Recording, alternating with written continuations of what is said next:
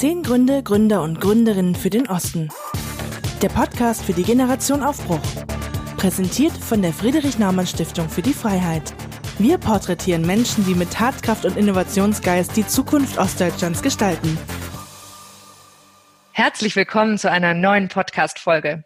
Heute spreche ich mit Hilmar Tiefel. Er ist Mitgründer und Geschäftsführer von Silicon Products. Silicon Products Bitterfeld haben im Chemiepark Bitterfeld-Wolfen eine chemisch-thermische Produktionsanlage betrieben. Mittlerweile wurde noch eine Engineering-Firma gegründet, die weltweit im Anlagenbau für die Solarindustrie aktiv ist. Herzlich willkommen, Hilmar. Ja, danke schön für die nette Einführung. Ja, du darfst dich einmal kurz vorstellen. Ja, mein Name ist Hilmar Tiefel, bin in Franken geboren, in Erlangen und dort auch aufgewachsen, habe, wenn ich gleich ein paar Worte zu meiner beruflichen Werdegang sagen darf, äh, habe auch in Erlangen studiert, Chemieingenieurwesen und bin danach nach München gegangen, an die Technische Universität München und habe dort promoviert. Und dann wieder, ich wollte in Nordbayern bleiben, bin ich zurückgegangen nach in die Oberpfalz und habe dort 15 Jahre Apparate und Anlagenbau weltweit gemacht. Ah ja, dann im bayerischen Land schon etwas herumgekommen. Kann man so sagen, ja. Jetzt sitzt deine Firma in Bitterfeld-Wolfen. Wie ist es dazu gekommen? Letztendlich äh, nach der Wiedervereinigung war ja plötzlich viel mehr möglich und die neuen Bundesländer haben mich auch interessiert. Ich bin dann schon damals im Apparate- und Anlagenbau in den neuen Bundesländern unterwegs gewesen, habe dort Anlagen auch geliefert und auch aufgebaut. Dort vor allem in der Altlastensanierung war ich damals tätig und hatte dann auch mal einen Auftrag von meiner Oberpfälzer Firma bekommen, nach Bautzen für zwei Jahre gehen, um dort schon meine Solarfirma aufzubauen für zwei Jahre. Bin dann wieder zurückgegangen und dann bekommt man irgendwann mal einen Anruf von einem Kunden, ob ich nicht ein neues Projekt machen will, zum Beispiel im Bitterfeld. Und dann überlegt man als Mensch, der dann schon ein bisschen älter ist, ob man die neue Herausforderung annimmt. Es hat mich interessiert, eine Anlage zu bauen mit einem Investitionsvolumen von 120 Millionen Euro, erster Mitarbeiter zu sein und innerhalb von zwei Jahren das aufzubauen und dann später zu betreiben. Und so bin ich dann letztendlich nach Bitterfeld-Wolfen gekommen, bei Leipzig. Lebe mittlerweile auch schon seit 2006 in Dresden und arbeite in Bitterfeld-Wolfen. Okay, das äh, klingt natürlich nach einem lukrativen Angebot. Jetzt hat man bei deiner Antwort schon rausgehört, dass du nicht zu den 25 Prozent der Menschen in Deutschland gehörst, die die Wiedervereinigung nur aus Erzählungen kennen. Wie hast du denn diese Zeit erlebt, wenn du dich einmal erinnerst? Ja, spannende Zeit. Überraschend auch die Wiedervereinigung. Damals, ich war ja Anfang 30, damals äh, war es für uns eigentlich fast undenkbar. Ich war ja, wie gesagt, aus Franken, kannte die Grenze schon ganz gut. Und als ich das dann so gehört habe in den Nachrichten, ich hatte zu dieser Zeit ganz interessant oder lustig keinen Fernsehapparat. Okay. Hatte denn die Nachrichten gehört im Radio und dachte, das kann ich mir gar nicht vorstellen, ja. Dann bin ich mit meiner damaligen Lebensgefährtin sofort nach Nürnberg gefahren am Tag später und habe mir einen Fernsehapparat gekauft, ja. Weil solche Eindrücke, die muss man nicht nur hören, die muss man auch sehen. Und dann hatten wir wieder einen Fernseher. und wie war dann der Eindruck, diese Bilder zu sehen? Ja, total euphorisch. Auch mich hat es tief berührt, äh, weil wir damit eigentlich nicht gerechnet haben, ja. Und das finde ich eine tolle Chance der Geschichte und von daher Wiedervereinigung ist eine Glanzstunde unserer Geschichte, ja. Ja. Jetzt ähm, warst du Anfang 30 zur Wiedervereinigung, ja, fast 30 Jahre später. Gibt es deiner Meinung nach noch Unterschiede zwischen Ost und West? Also du hast ja auch den direkten Vergleich mit, der, mit deinen Arbeitsstellen. Natürlich gibt es Unterschiede. Ich meine, äh, in der Wirtschaft gibt es sicher Unterschiede, wo im Osten das eine oder andere noch nachzuholen ist. Ich würde mal sagen, im menschlichen, im privaten sind die Menschen Osten und Westen gleich. Ja, ich bin seit Jahren mit einer Sexin verheiratet und von daher kenne ich diese sogenannten Mentalitätsunterschiede nicht mehr. Ja, dann, mhm. wenn ich einen Franken mit einem Bayern vergleiche oder mit jemandem aus Hamburg, dann sind da Mentalitätsunterschiede. Also ich möchte diese Ost-West-Mentalitätsunterschiede eigentlich gar nicht mehr betrachten. Ja, wir sind da zusammengewachsen diesbezüglich. Ja, ich werde es nicht vermeiden, wahrscheinlich ab und zu Ost und West noch zu betonen, aber ähm, das stimmt, da, da geht es nicht drum, die, diese Unterschiede zu suchen, sondern eher so ein bisschen abzuspüren, ähm, wo, wo existieren denn diese Vorurteile vielleicht auch nur noch im Kopf? Also wo braucht da vielleicht das Hirn länger, als faktisch die Unterschiede noch da sind? Mhm. Also bei mir oder auch in der Familie sehe ich das eigentlich nicht mehr. Natürlich gibt es hier äh, noch mh, hm, Unterschiede, die Menschen vielleicht Vorurteile haben im Osten oder auch im Westen.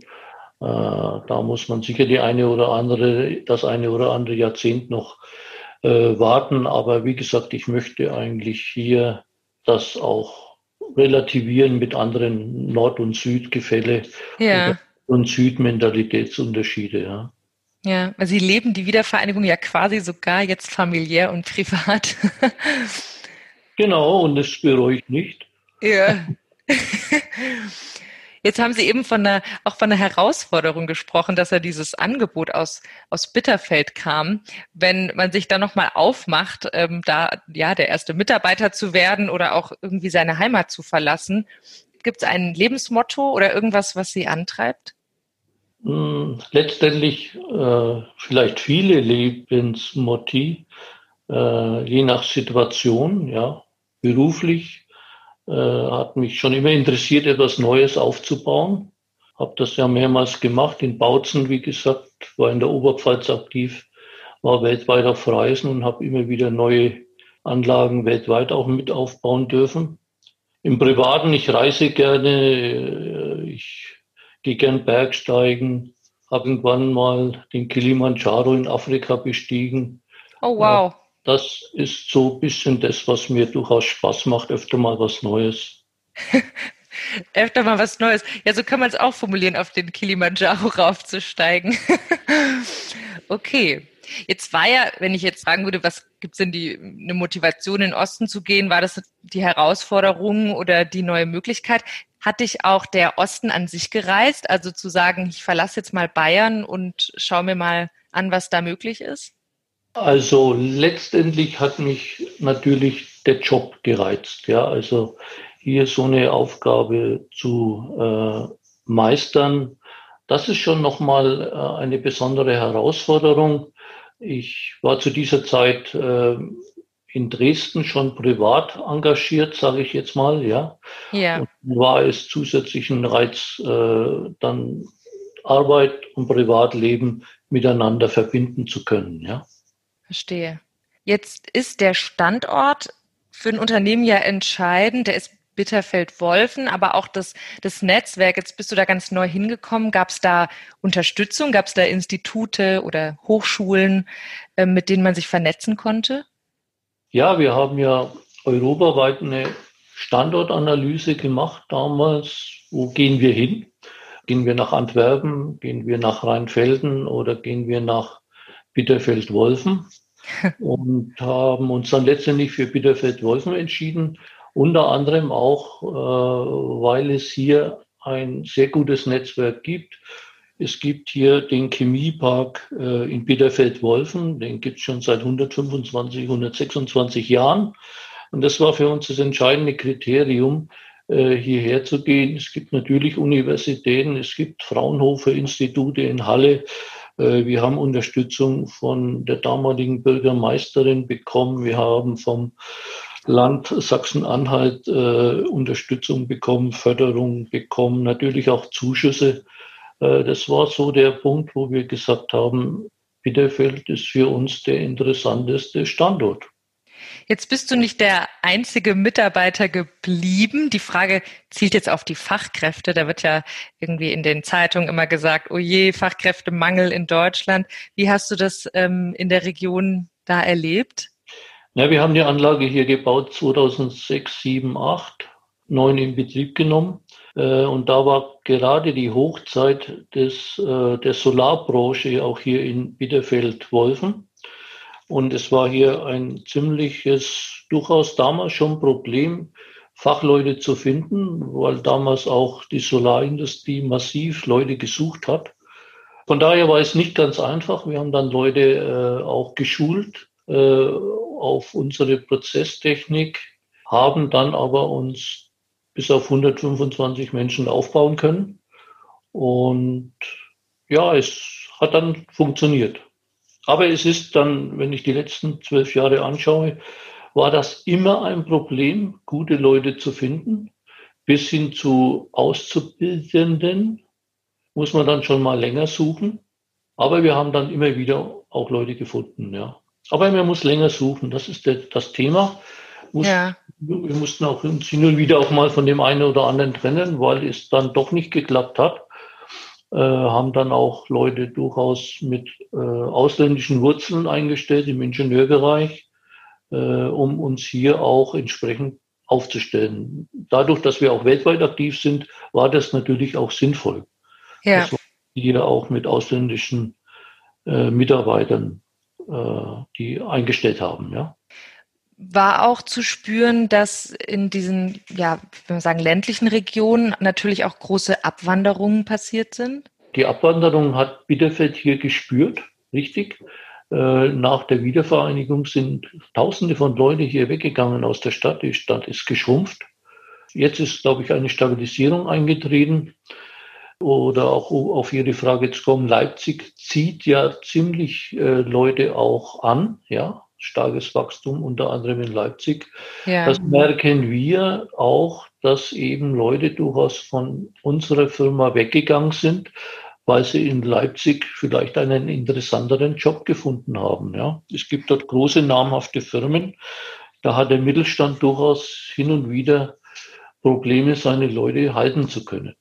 Woran liegt es deiner Meinung nach, dass Leipzig so boomt? Also, dass da so ein rasanter Zuwachs in den letzten Jahren passiert ist? Leipzig liegt in der Mitte Deutschlands, liegt in der Mitte, wenn man so will, Europas. War schon immer ein Knotenpunkt, ja, und durch den Flughafen, durch diese Neuansiedlungen von großen Firmen, äh, das zieht natürlich insbesondere junge Leute, Fachkräfte an, ja. Mhm. Jetzt ähm, gibt es ja immer wieder mal, sag ich mal, historische Ereignisse, die so die Wirtschaft auch abbekommt. Ich würde mal sagen, ein aktuelles historisches Ereignis ist wahrscheinlich die Corona-Pandemie. Hat ähm, Corona, was hatte das für Auswirkungen auf Silicon Products? Also auf unsere Firma hat es massive Einflüsse, einfach weil wir als international tätiges Unternehmen, insbesondere im Engineering-Bereich, können wir schlichtweg nicht mehr reisen. Unsere mhm. größten Kunden sitzen in China, unsere größten Kunden sitzen in den USA und es gibt mehr oder weniger momentan immer noch ein generelles Reiseverbot nach China und in die USA. Und umgekehrt, aus diesen Ländern kann uns kein Kunde besuchen. Das führt letztendlich dazu, äh, dass wir stark behindert sind, äh, unsere Arbeit auszuführen. Wir haben jetzt im Januar noch eine Anlage, eine große Anlage nach China geliefert äh, und äh, können die jetzt eigentlich nicht in Betrieb nehmen, weil unsere Spezialisten nicht vor Ort gehen können, um diese Anlagen in Betrieb zu nehmen. Das gleiche mit USA. Es ist also mhm. wirklich eine große Herausforderung. Ja, da ist ja fast so die Kehrseite, wenn man zu international vernetzt ist. Ja, hat Vor- und Nachteile. Ja, ich meine, wir verdienen unser Geld, ich sage mal 80, 90 Prozent unseres Umsatzes machen wir mit dem Ausland. Es hat seine Vorteile. Wir leben vom Ausland und von daher kann ich sagen, es hat nur Vorteile. Ja. Gibt es Unterstützung von der Politik, also oder auch von, von anderen Investoren zu dieser Zeit? Na gut, die Programme, die momentan von der Politik aufgelegt werden, die sind da und wir versuchen auch hier Anträge zu stellen oder stellen Anträge. Äh, muss aber feststellen, dass der bürokratische Aufwand sehr hoch ist. Mhm. Ja, also das, was Sie in der Zeitung lesen, wie schwierig es ist für mittelständische Unternehmen, an solche, solche Fördergelder letztendlich zu bekommen, ja, da ist ein sehr hoher bürokratischer Aufwand, der sicher ein großes Manko bei diesen ganzen Programmen ist. Hier müsste auf jeden Fall eine Vereinfachung stattfinden, ja. Ja, wo man da jetzt wahrscheinlich wiederum von den USA und von China lernen könnte. Ja, ich meine, Amerika ist natürlich eine ganz andere Investorentätigkeit, äh, auch für junge Startups und, und äh, junge Firmen, die im Wachsen sind. Ich betrachte mich da, obwohl es uns schon länger gibt, äh, als noch junge, im Wachstum befindliche Firma und da bekommt man Gelder sicher in den USA einfacher, vielleicht auch in China einfacher als bei uns in Europa oder in Deutschland, richtig. Gibt es da was, was du dir von der Politik wünschen würdest? Also wo du sagen würdest, hey, das ähm, würde, ja, würde uns die Arbeit erleichtern oder da würden wir uns unterstützt fühlen? Also die Programme an sich sind nicht schlecht, ja, aber äh, es wird durch diesen hohen Bürokratieaufwand äh, braucht man fast allein eine Person, die sich nur mit sowas beschäftigt. Äh, und dann muss man noch mit Steuerberatern und anderen Beratern sich auseinandersetzen, damit man auch alles richtig macht. Die kosten wiederum Geld. Also wenn ich mal anschaue, was vor 13, 14 Jahren war, da ging es auch um Fördermittel und wie die Situation jetzt ist, es hat sich eigentlich es wurde alles bürokratischer. Es wurde noch mehr auf Sicherheit äh, Wert gelegt, dass die Gelder auch äh, richtig ankommen. Das kann man alles verstehen. Aber wenn man Anträge stellt und dann drei, vier, fünf Monate wartet in dieser jetzigen Situation, äh, dann muss man erkennen, dass es dann für die eine oder andere Firma zu spät ist, bis dann die Genehmigung kommt. Mhm, ja. Jetzt schauen wir mal nochmal weiter in die Zukunft. Ähm, du hast ja die unmittelbare Erfahrung gemacht, ähm, kommst aus Bayern, hast da auch gearbeitet und bist dann nach Bitterfeld-Wolfen. Was ich würdest du denn? Franken, das ist mir wichtig. Frank ah, ja, ah, stimmt. Das ist mir jetzt als, als das ist mir jetzt als Stuttgarterin, stimmt, das ist mir ein bisschen unvertraut. Franken, das ist ein Unterschied, da hast du recht. Ich betone, Du bist, in, du bist ein Franke und bist in Franken geboren. Und was würdest du jetzt Unternehmerinnen oder GründerInnen oder die sagen, hey, ähm, ich möchte mich in Ostdeutschland engagieren, ich würde gerne da gründen. Was wäre so ein Ratschlag, den du geben könntest? Also es ist die prinzipielle Frage, in welchem Bereich ich mich äh, gründen möchte. Ja? Warum sind wir im Chemiepark Bitterfeld? Weil wir hier einfach ein Netzwerk finden an Chemiefirmen. Sie äh, müssen sehen, dass wir hier im Chemiepark 350 Firmen haben mit größer 11.000 Mitarbeiterinnen und Mitarbeiter. Das war für uns essentiell, hierher zu gehen. Wenn ich hier im Maschinenbau oder im Halbleiterbereich was gründen möchte, dann gehe ich vielleicht mehr nach Dresden, weil dort Halbleiterzentrum ist in Europa. Oder ich gehe nach Chemnitz, weil dort Maschinenbau vielleicht interessanter ist. Oder ich gehe nach Berlin, weil dort die Start-up-Szene besser ist. Das sind so meiner Meinung nach entscheidende Punkte, äh, wenn ich eine Firma gründe, dass ich schaue, in welche Richtung, ist ja klar. Ja. Und äh, dass ich mir dann eventuell auch den richtigen Standort suche. Natürlich kann ich heutzutage mit Computertechnik, Internet und so weiter äh, alles von zu Hause aus machen. Aber wenn ich in die Fertigung reingehen möchte oder in die Chemieproduktion, dann ist die Standortwahl eine ganz wichtige Größe. Ja, also ist in eurem Fall Bitterfeld-Wolfen hat auf jeden Fall gesiegt vor Antwerpen. Genau. Jetzt schauen wir noch mal weiter in die Zukunft. Das ist jetzt so eine Frage, die man eher bei Bewerbungsgesprächen stellt. Aber äh, du darfst ja einmal vorstellen, wo siehst du dein Unternehmen in zehn Jahren? Wir haben ja einige interessante Projekte am Laufen. Ich habe ja eingangs gesagt, wir haben zwei Firmen. einmal eine Produktionsfirma und die andere Firma ist die Engineering-Firma. Bei der Produktionsfirma möchten wir hier die, eine interessante Produktion wieder aufbauen. Es geht in Richtung Solarindustrie. Das geht aber auch in Richtung Halbleiterindustrie. Und hier machen wir gerade Entwicklungsarbeiten, auch mit Partnern zusammen, unter anderem jemand aus Freiburg und jemand anders noch aus Frankreich. Und diese Produktion möchte ich noch die nächsten zwei, drei Jahre aufbauen und dann entsprechend natürlich die nächsten Jahre erfolgreich weiter aufbauen. Im Engineering-Bereich möchten wir natürlich auch weiter wachsen weltweit, weil wir sehen, als deutsche Unternehmung mit guten deutschen oder mit Ingenieuren sehen wir durchaus gute Chancen weltweit, unser Know-how, unser Können auch zu verkaufen. Also ich bin durchaus optimistisch für die Zukunft. Ja, kann man sich auf die Zukunft freuen. Ja, auf jeden Fall. Jetzt hast du das eben schon angesprochen. Diese Ost-West-Kategorien, die sind irgendwo überholt und möchtest du auch nicht betonen.